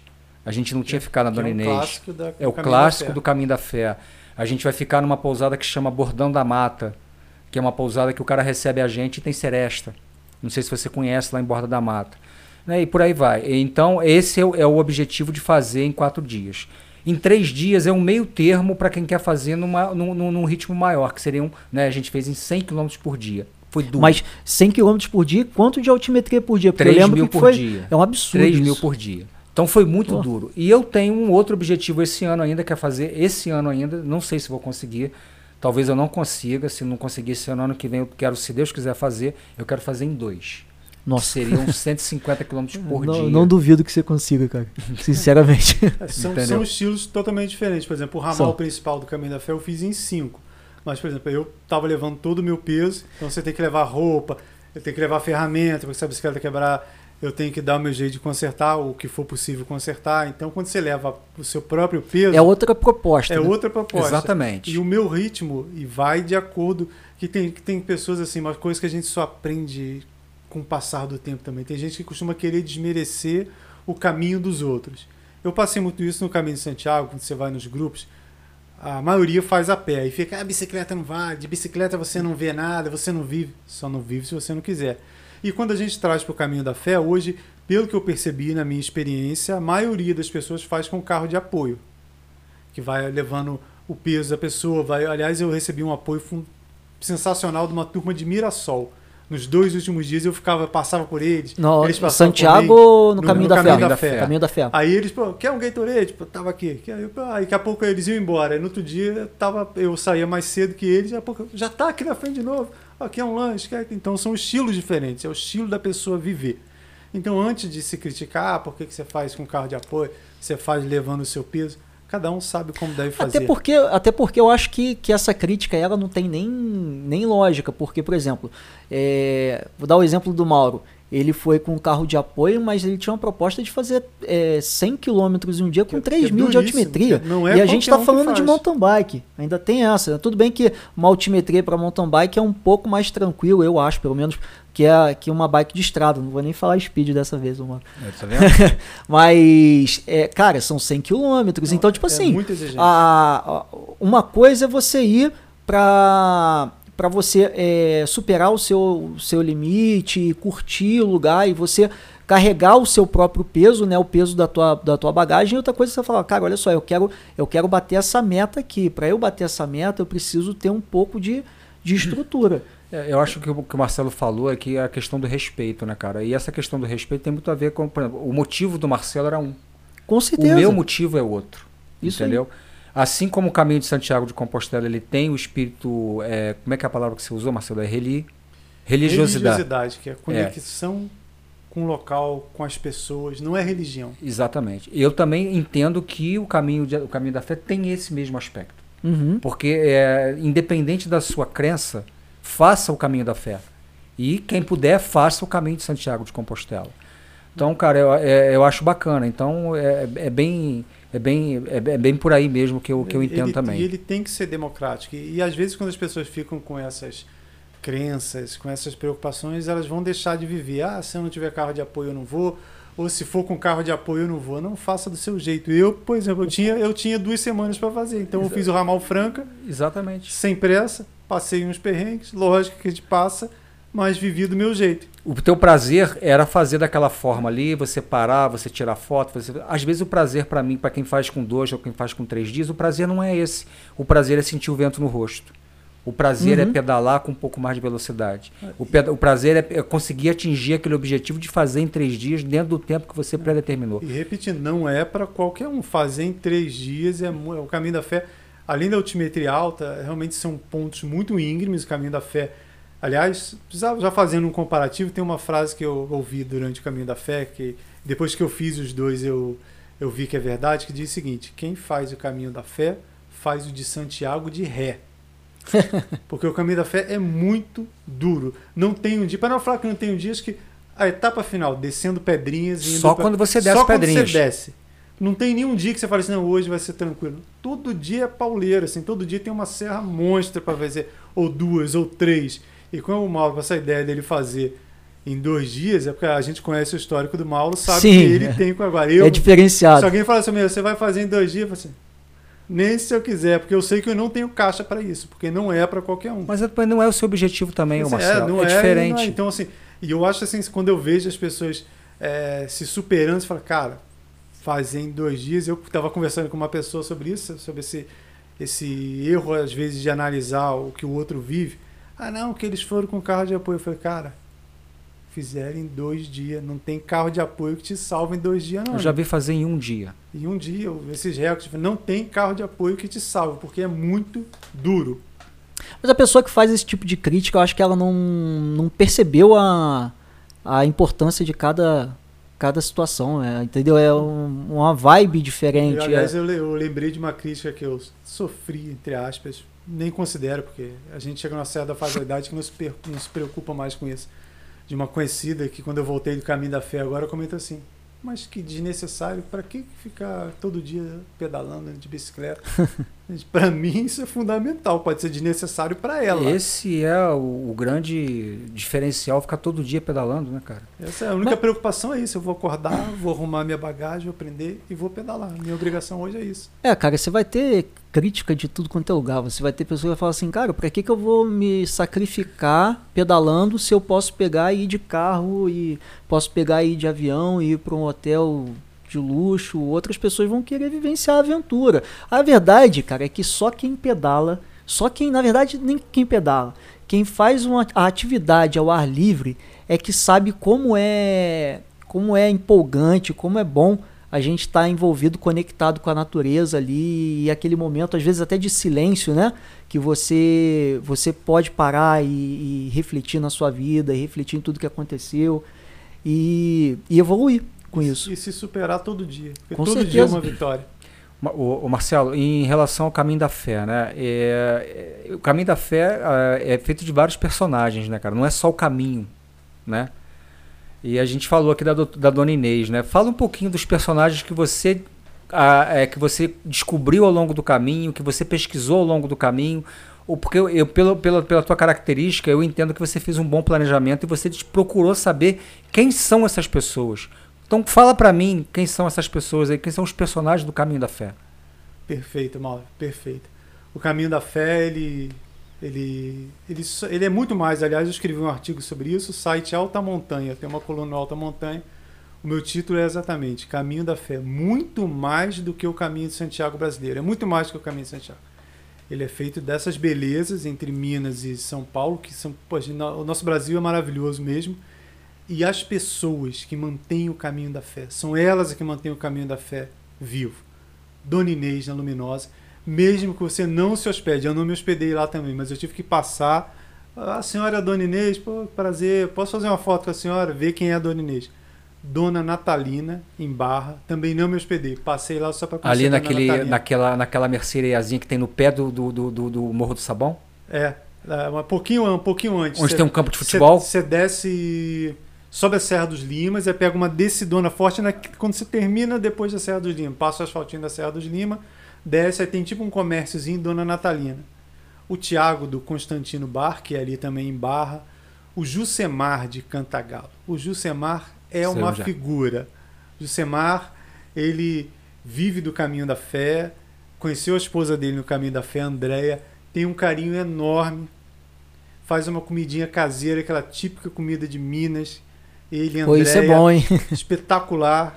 Tem o Maurão, aliás, eu passei uma experiência. Então, era isso que eu ia te perguntar. E o Maurão? Cara, o Maurão é espetacular. Eu, eu, eu, eu, eu não sei se você chegou a ver, mas se você não chegou, te convido a ver o, o, o primeiro vídeo do nosso, do nosso Caminho da Fé, feito pelo Gustavo no canal Corre Pra Cá, que tem uma parada que a gente fez no Bar do Maurão. Cara, é espetacular o, o, o, o, o personagem mais característico. Acho que se eu tiver que dizer dois personagens característicos do Caminho da Fé, é o Maurão e Dona Inês. Não sei se eu estou errado. É, eles são grandes ícones, além desses outros. E sobre o Maurão, eu passei uma. uma... Cara, que, que experiência, assim. Porque na vida, assim, gente para reclamar com a gente sempre tem. Gente para agradecer é raríssimo. Então eu escrevi esse artigo sobre o Caminho da Fé para esse portal Alta Montanha e onde eu faço exatamente esse comparativo, Caminho de Santiago, e enalteço a maravilha dessas pessoas. Tem o Wagner também, entre tantos outros. E eu cito Maurão, e eu digo o seguinte: quem faz o caminho da fé e não dá pelo menos uma paradinha no Maurão, na dona, na, na dona Inês, está fazendo errado. Para lá, só olha, conversa. Aí eu escrevi esse artigo para Alta Montanha. Na véspera de Natal, estava eu na, na Várzea, meu celular tocou o WhatsApp um número que eu não conhecia. Olá, Marcelo, não sei o que lá, é o Maurão de Inconfidentes. O Maurão, Maurão te ligou, cara? Me mandou um WhatsApp me agradecendo o elogio a ele, ao texto, a, citação dele no texto, e dizendo que estava muito feliz com aquilo e que quando eu voltasse para não deixar de passar lá. Ele viu o meu artigo, alguém viu, aliás, e mandou para ele, ele leu o meu artigo lá na, no Alta Montanha, e entre as fotos que estão nesse, eu li esse nesse artigo, artigo, Eu li esse artigo. Tem o, o, carinho, a minha credencial carimbada. E tem o carimbo do bar dele com a data. Ele foi lá no caderno dele, achou meu nome, o meu telefone na, no caderno dele, que a gente e passa ligou. lá, assina, e me mandou um WhatsApp feliz por ter citado ele. Olha só, ele é uma. O famoso é ele, ele é a personalidade do Caminho da Fé. E ele se deu ao trabalho, entre aspas, de achar o meu número e me mandar um WhatsApp agradecendo ter citado ele no artigo. Cara, para mim foi o presente de Natal, foi ver aquela mensagem do Maurão. Que maneiro. No caminho da frente. Falei, cara, cara, e, e, é, e, e, realmente, cara, é impressionante, né? Essa conexão e esses personagens dentro do caminho da fé, cara. Realmente é uma coisa muito marcante que eu não sei se lá no caminho de Santiago existe. Né? Talvez essa seja uma das diferenças, né? Sim, porque o, o Caminho de Santiago, como ele é tão antigo, até tem alguns ícones, por exemplo, o Marcelino, que é um peregrino que fica na cidade de Logronho. É um senhor que fazia o caminho todo caracterizado, como Santiago, um barbão. Então você passa lá, vê o, o Marcelino Peregrino lá em Logronho. Um, mas são muito poucas pessoas né, desse caminho atual de Santiago de Compostela, né, que parte lá de trás, quem começou ficou lá, e os que estão aí são muito poucos. O caminho de Santiago é feito das construções, dos pontos, da história. O caminho da fé não, ele está vivíssimo aí. Eu não tive prazer de conhecer o seu Almiro, que é o, que é o fundador do, do caminho da fé, porque a minha passagem em Águas da Prata foi meio corrida assim, né? Fui a etapa anterior, eu deveria ter chegado cedo em Águas da Prata, passei um monte de, de perrengue e cheguei em Águas da Prata tarde, então só deu tempo de dormir e no outro dia exato tocar para frente, então conheci o seu Almiro. Mas o restante dessas pessoas, cara, o Jusemar é inesquecível, em Cantagalo. Passar em Jusemar, tomar um chopinho lá sobre preço. Jusemar, dormida no Jusemar, uhum. janta, café, café da, manhã. da manhã, duas belas taças de chopp da grande e eu paguei 89 reais. Muito bom. É barato. É barato ele, demais, é, ele, é, ele é depois da Serra de Cantagalo, né? Você primeiro sobe a Serra sobe de Cantagalo. Cantagalo é no bairro E aí depois mesmo. você depois você quando você acaba de subir, você faz um plano assim, depois tem uma outra subida até chegar no final da na divisa de Luminosa com, é, é antes, é com é São Bento de Sapucaí. É antes mesmo, naquele é, bairrinho ali, no é, Cantagalo. É, é uma, uma estradinha de chão pequenininha, né? É, e aí à esquerda assim, um exatamente, amarelo assim. Exatamente. E falando em, em estradinha de chão, acho que também uma outra grande diferença também, Marcelo, é a questão do, do percurso, né? Da, da, da, característica do percurso. O caminho da fé, pelo menos do, do de, de, Águas da Prata, falando do ramal principal, é muito sobe e desce e é por estradas vicinais de chão, né? E eu acho que o, é, é, é, o caminho de Santiago tem essa diversidade de hora asfalto, hora pedra, hora chão, hora cascalho. Acho que tem essa diversidade. Eu acho que se você pudesse falar um pouquinho sobre isso. Exatamente, o Caminho da Fé essa, essa ideia muito de estradão de interior, assim, que foi quando eles, quando o Almiro e os outros amigos que criaram o Caminho da Fé pô, vão pegar o máximo de estrada de interior possível para as pessoas poderem ficar afastadas do trânsito, de carro, desse risco de atropelamento. E, e quem quer fazer um caminho desse, ele não quer ver cidade, ele quer ver interior, quer ver coisa bonita. Sim. Então o Caminho da Fé é basicamente isso. E só fazendo um ponto assim, né, para quem for fazer os ramais que não são os principais, de Águas da Prata até Aparecida do Norte, sinalização é perfeita, nada a desejar. Não tem como errar. Tem água em muitos pontos, tem mais hospedagem, tem, é, tem mais locais para comprar água, comida. Os ramais que não são tão famosos, como por exemplo o Ramal Franca, é bom pesquisar bastante antes de ir. O exemplo que eu vivi, Ramal Franca. De Franca até Águas da Prata, 300 e tantos quilômetros, eu passei dois dias assim, Aliás, o primeiro dia foi maior porque eu meio que fui surpreendido, assim, né? Eu, quando você pensar, criar um caminho, vai ter estrutura. Você andar entre 20 e 30 quilômetros sem nenhum local para comprar é. água ou para pegar água nascente. Eu cheguei em São Tomás de Aquino, que foi o final do primeiro dia, totalmente desidratado e desgastado. Tive que empurrar a bike nos últimos, sei lá, peguei uma rampa assim, faltando um quilômetro para chegar, que eu não tinha mais força é, para nada. Era isso que eu ia perguntar. É, se a gente podia falar um pouquinho de questões um pouco mais técnicas, porque eu tenho certeza que tem gente que está assistindo esse podcast e, e tem interesse em fazer. Né? É bacana a gente conhecer a, a história, do, né? o, os motivos da, da pessoa fazer, mas também um pouco a questão técnica. E aí você abordou um assunto que eu ia te perguntar.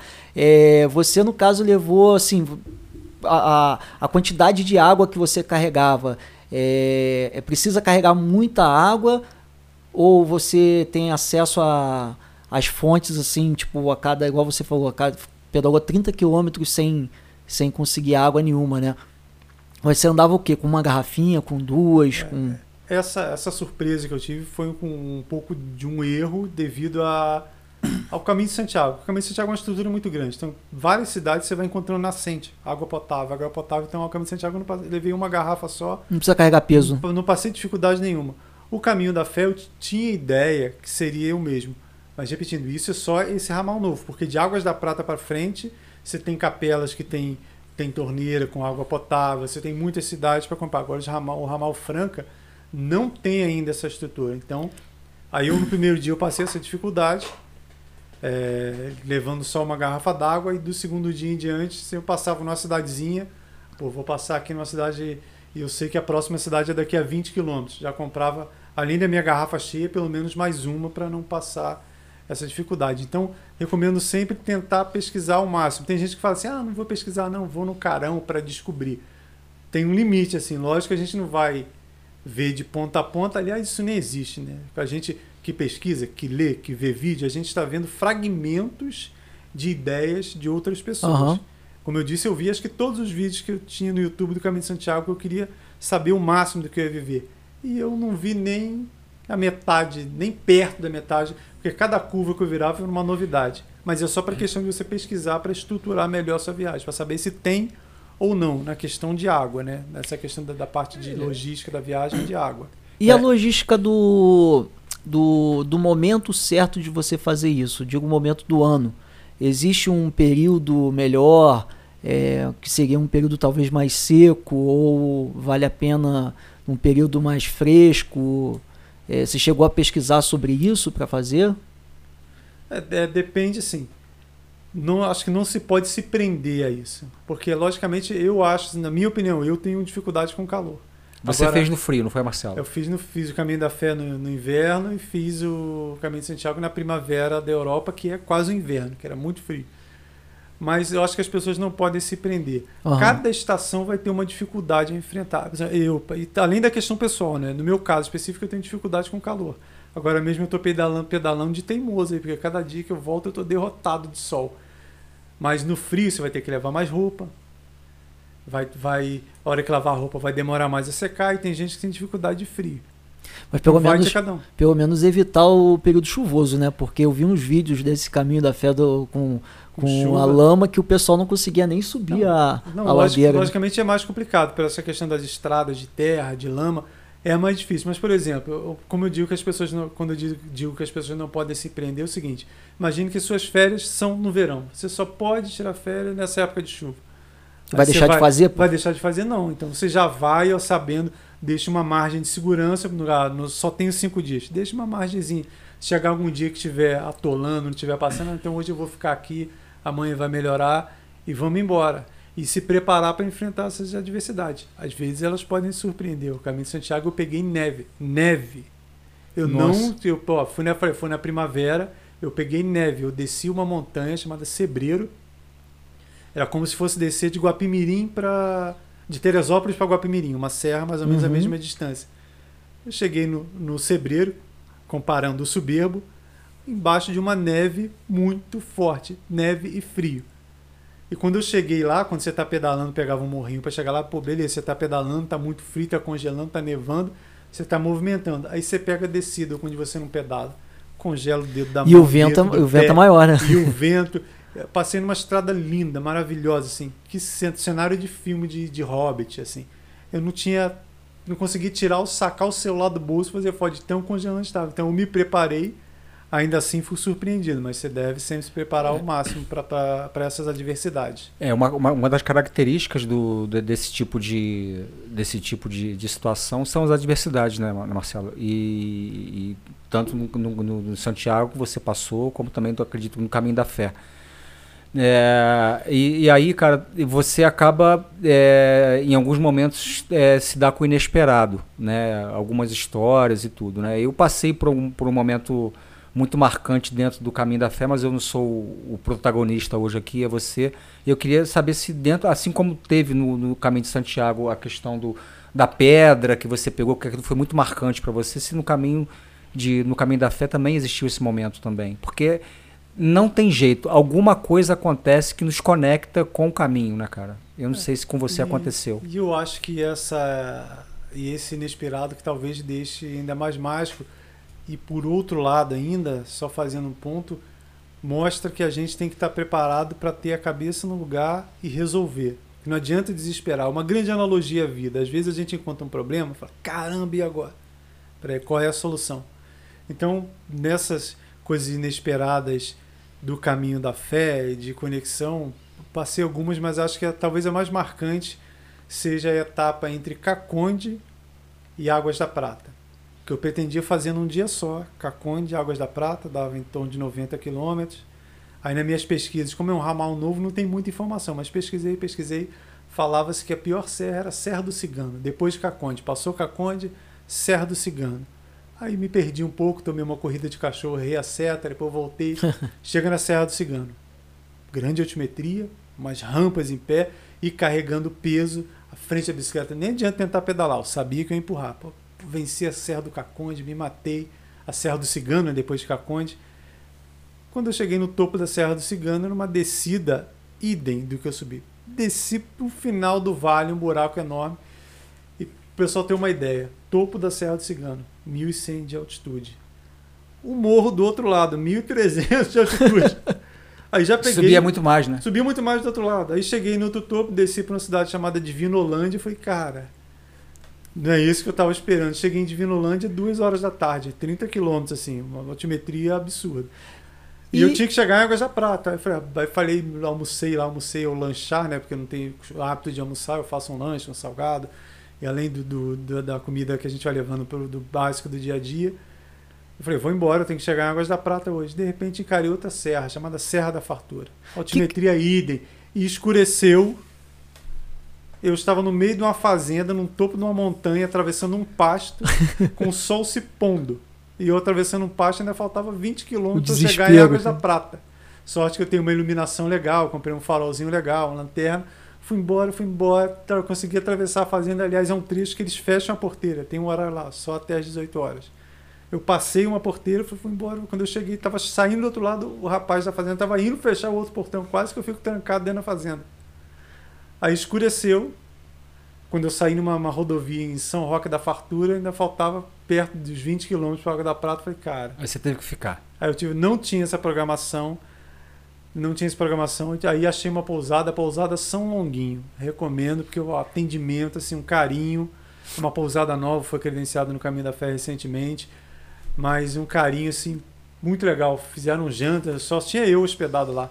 Porque como é antes do ramal principal, o fluxo de peregrino, de bicicleta é menor. Só tinha eu lá. Fizeram um janta para mim na hora. A casa era novinha, banho quente. No outro dia tinha café da manhã.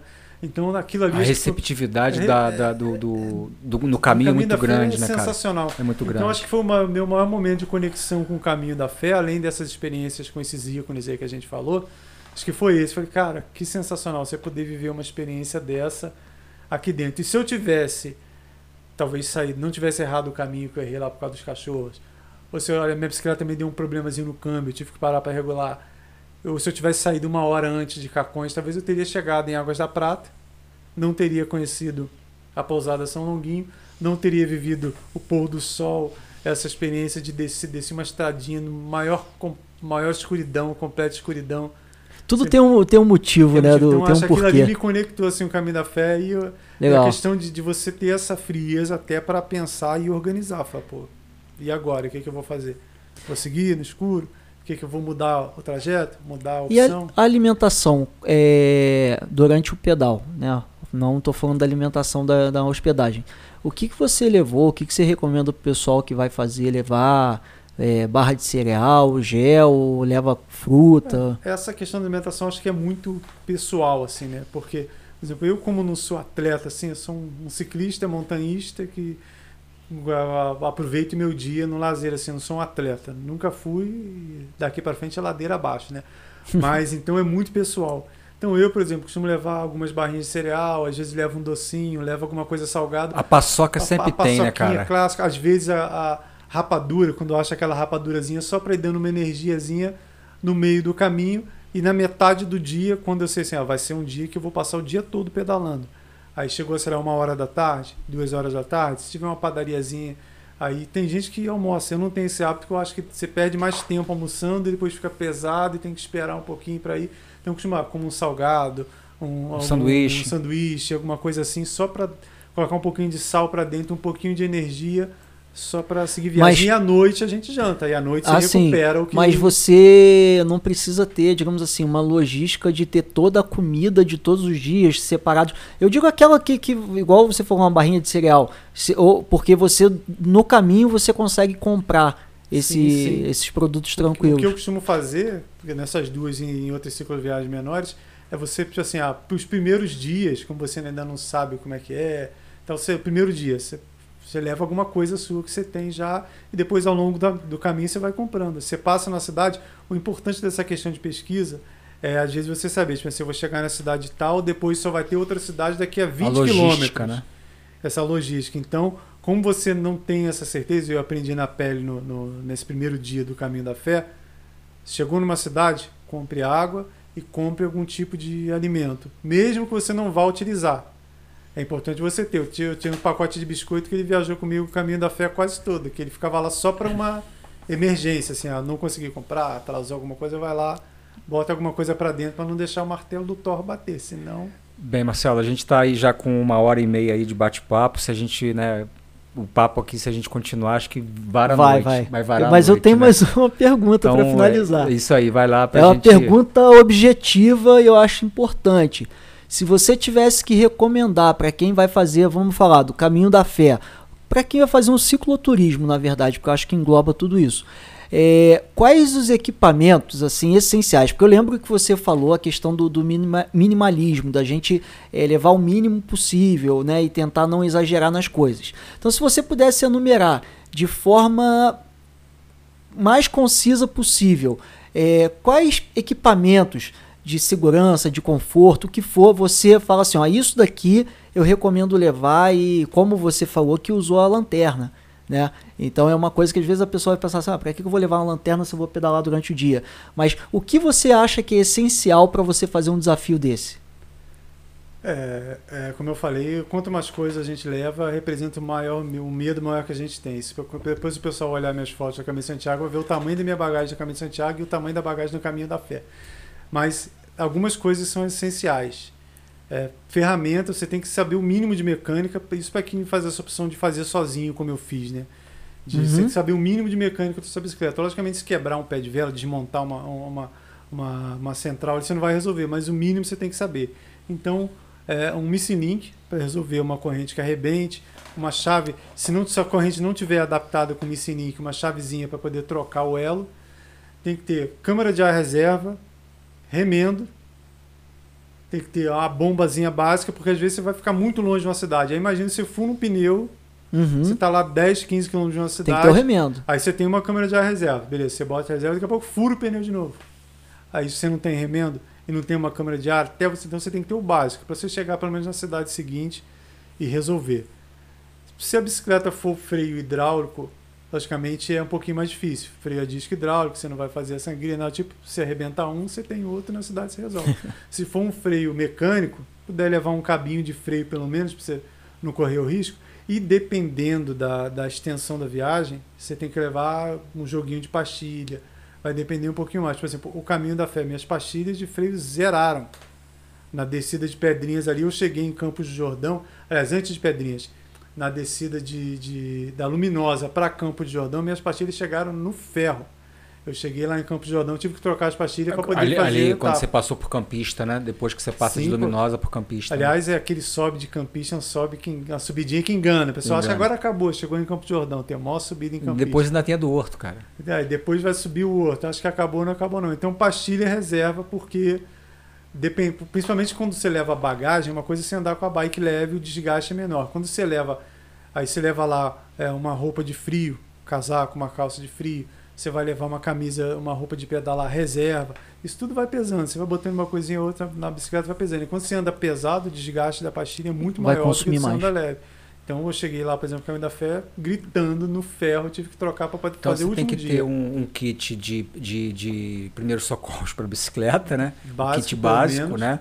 É um kit para você de, de roupa, de vestuário. E né? um kit de primeiros socorros. E um kit de primeiros socorros também. Você levou alguma coisa, primeiros socorros é, ou não? Muito básico assim também. Bem básico. Mas levou mesmo. alguma coisa, né? Muito pouco, muita Um analgésico, coisa, alguma é, coisa assim. Isso, bem basicão mesmo. Porque você sabe que teve uma, teve uma situação, uh, já tem bastante tempo, foi, foi com o Ricardo, a gente num, num pedal nosso lá do Bike Night.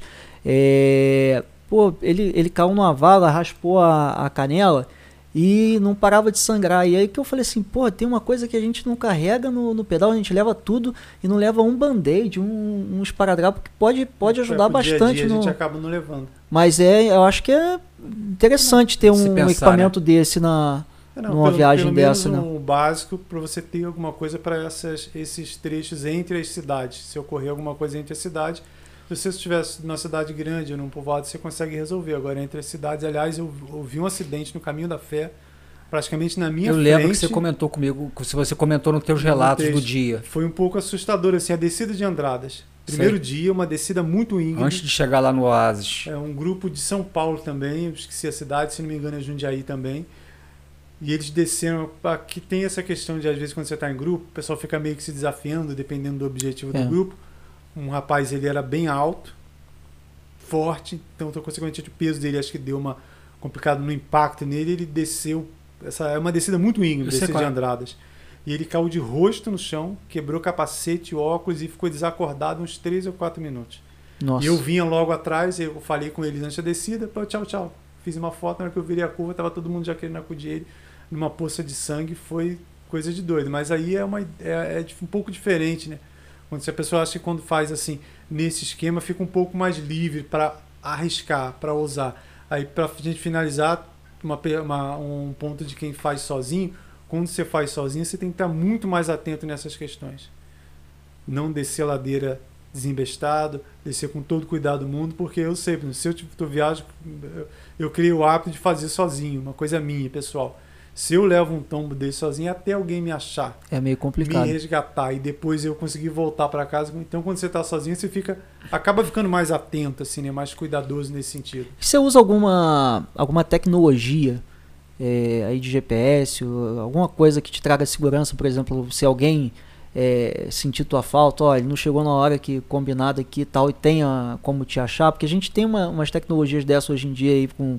Né, tá, tem um. É, é, tem o, Apple, tem, o, tem o Apple Watch? Watch o, né? o Strava tem isso também, né? É, que, que a pessoa consegue ver a tua localização. Tem, o, se, tem um, também um, um, que tem no capacete da Specialized. É esse também. que eu tava querendo falar o nome, eu, eu esqueci. Acho que é NIPS, NIPS. Não, MIPS é o sistema de... Do, do, impacto, né? Do impacto. Mas é interessante também, porque assim, se você cair, aquilo tiver um impacto, ele já gera uma, uma ligação para a pessoa é. que você cadastrou. Mas você chegou a usar algum tipo de, de, de estrutura dessa nos teus pedais ou até hoje não? Como dizem, o meu foi raiz. Raiz. Né? raiz. Né? No WhatsApp Caminho da Fé, por exemplo, você pode compartilhar. Aqui no nosso caso aqui, compartilha localização e a pessoa sabe mais ou menos pra você onde é você está o suficiente.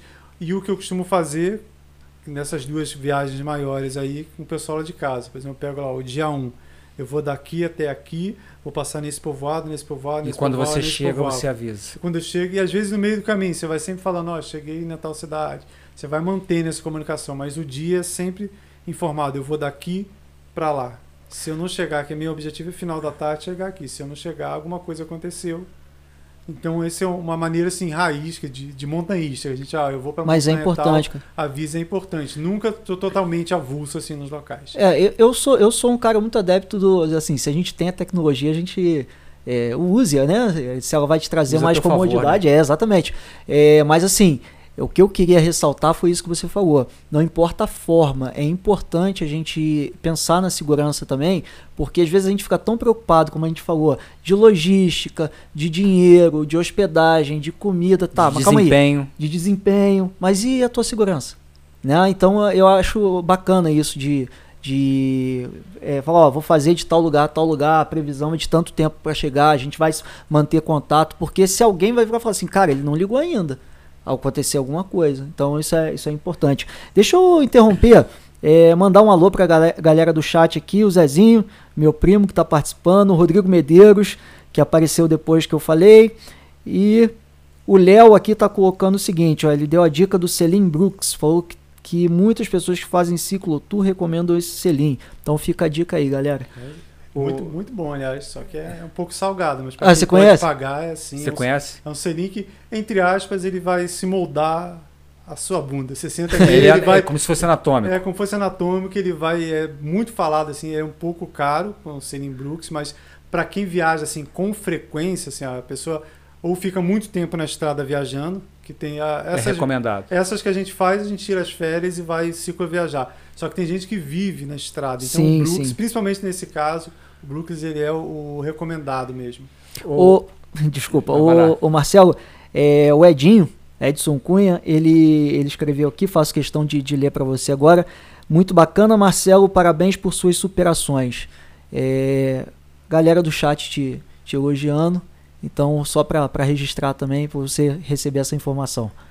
Marcelo, um bate-bola um bate é, rápido, sabe, para a gente poder finalizar. Depois eu passo a bola para o Mineiro para finalizar. Perfeito. Vamos lá. Caminho de Santiago ou Caminho da Fé? É, é, é cara, muito... é objetivo, tá? É papum. Caminho de pela, Santiago. Pela caminho minha de... história de vida, o Caminho de Santiago. Tá. Não é, menosprezando o Caminho da Fé. É montanhismo ou bicicleta? Tá muito difícil. tá, mas essa acho que eu vou, vou pular porque é muito difícil. Ah, como eu falei, o montanhismo também, de certa forma, me mudou, mudou o jeito de, de olhar o mundo, o montanhismo. Quando você vê o mundo de cima a primeira vez, você vê que é diferente, mas essa, esse reencontro da minha vida através da bicicleta acaba deixando essa disputa bem difícil. É, depois do, depois do ou do montanhismo ou do café ou, do, ou da bike, já que você não se definiu, café ou cerveja? É outra, mas acho que eu vou mais pro café. Vou mais pro café porque ah, eu consigo ficar vários tempos, sem, vários, vários dias sem tomar cerveja, mas sem café. Hoje mesmo não tô comendo café de manhã, meu dia começou esquisito. Tem que tomar café. Acho que essas que todo mundo vai saber responder, né? pedal solo ou pedal em grupo? É, essa a gente já tem é, resposta. No meu caso é solo, é, porque é muito, acaba sendo muito pessoal, assim.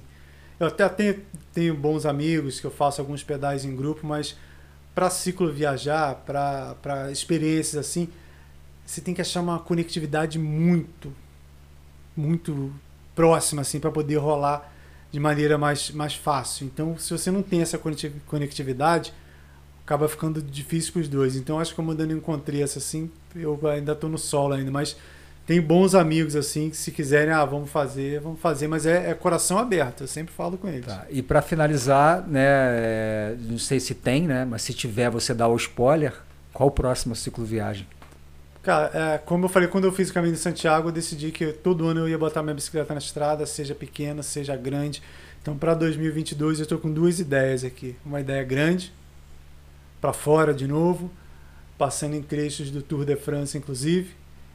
É, muito grande, aliás. Já estou me organizando, como eu falei do caminho de Santiago, não é fácil, né? Financeiramente, eu me organizando financeiramente. E vou ter que. Eu estou meio parado, fiquei um tempo parado aí por questões pessoais, estou voltando a treinar Caso essa viagem grande aí, passando em alguns trechos do Tour de France, que eu acho que vai ser, aliás, levando barraca, acampando, vai ser a viagem. Vai então ser vai ser, esse vai ser bikepacking. Esse vai ser totalmente diferente do que eu fiz até hoje. Totalmente. Totalmente. É uma coisa grande. Aliás, pelo que eu pesquisei, pesquisei bastante, nenhum brasileiro fez ainda esse trecho todo que eu pretendo me organizando para fazer.